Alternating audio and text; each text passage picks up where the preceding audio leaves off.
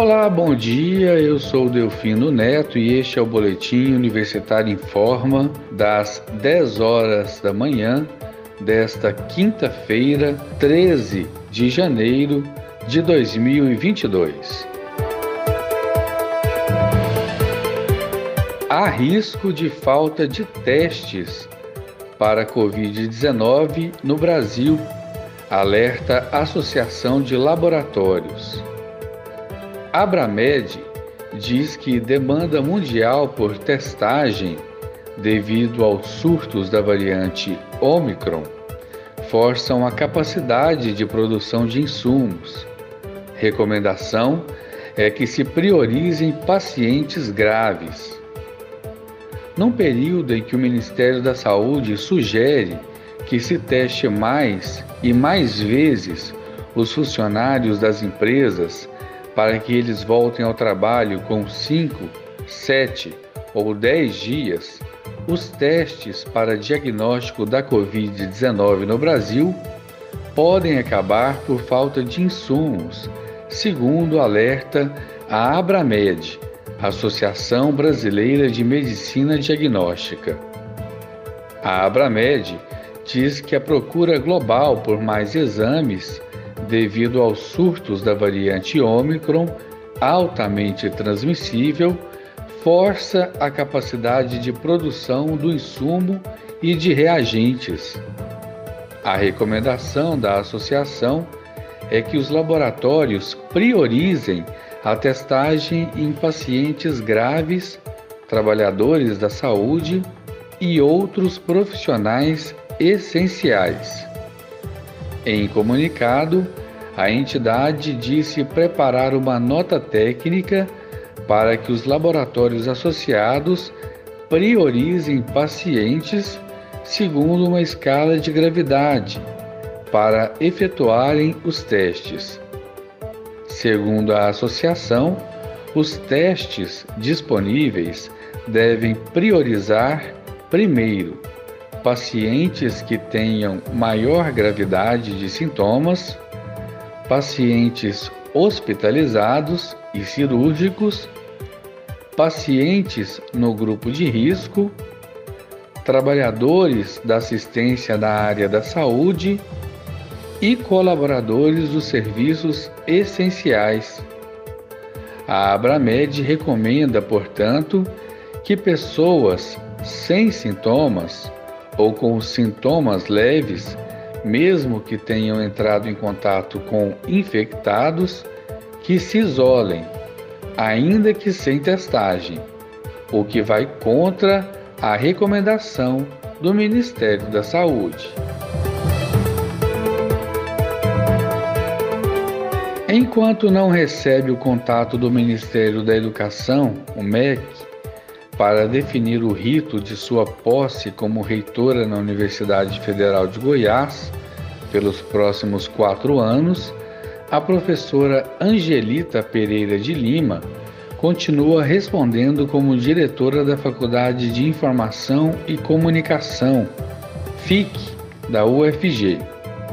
E foi entre uma reunião e outra, na unidade, nesta quarta-feira, que ela atendeu à grande demanda da imprensa, que ficou estancada assim que o seu nome foi estampado no Diário Oficial da União, na terça-feira, dia 11, como escolhido para conduzir a instituição até 2025.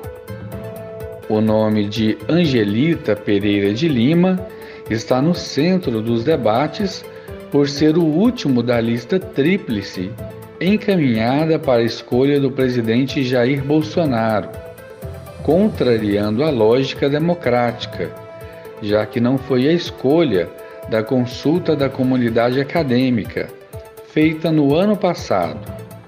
A escolha aprovou, em sua maioria, o nome da professora Sandra Mara Matias Chaves. A reitora em exercício, Sandra Mara Chaves, foi preterida, embora tenha sido eleita em junho pela comunidade universitária. Angelita é professora da UFG desde 2002 e é filiada ao Partido dos Trabalhadores, PT. Ela diz que está triste e constrangida, mas que unirá forças à atual equipe diretiva para preservar o projeto de gestão em andamento na UFG. E a reitoria da UFG é alvo de protestos. Em protestos pela não nomeação de Sandra Mara Matias Chaves para o cargo de reitora da UFG, um grupo composto por alunos do Diretório Central de Estudantes, DCE, professores, técnico-administrativos e movimentos sindicais ligados à universidade ocupou a reitoria da instituição na manhã desta quarta-feira, dia 12. Em vídeos publicados nas redes sociais, é possível ver o grupo se manifestando com gritos contra o presidente Jair Bolsonaro. De acordo com entidades ligadas ao UFG e movimentos estudantis, Bolsonaro, com a escolha, desrespeita a vontade da maioria dos professores, estudantes, técnico-administrativos da instituição e desrespeita a autonomia universitária, segundo a coordenadora do DCE, Letícia Scalabrini. O grupo iria permanecer no local enquanto estiverem redigindo uma carta que será direcionada ao Ministério da Educação. Abre aspas. Queremos que o MEC venha dialogar conosco. Fecha aspas. Disse a coordenadora do DCE. O prorroga por 15 dias retorno às aulas presenciais. Início antes previsto para o dia 17 de janeiro, agora está marcado para o dia 1 de fevereiro. Cenário epidemiológico com aumento significativo dos casos de Covid-19 e a ocupação de leitos em Goiânia foi fundamental para a tomada da decisão. Eu fiz uma reportagem sobre o tema.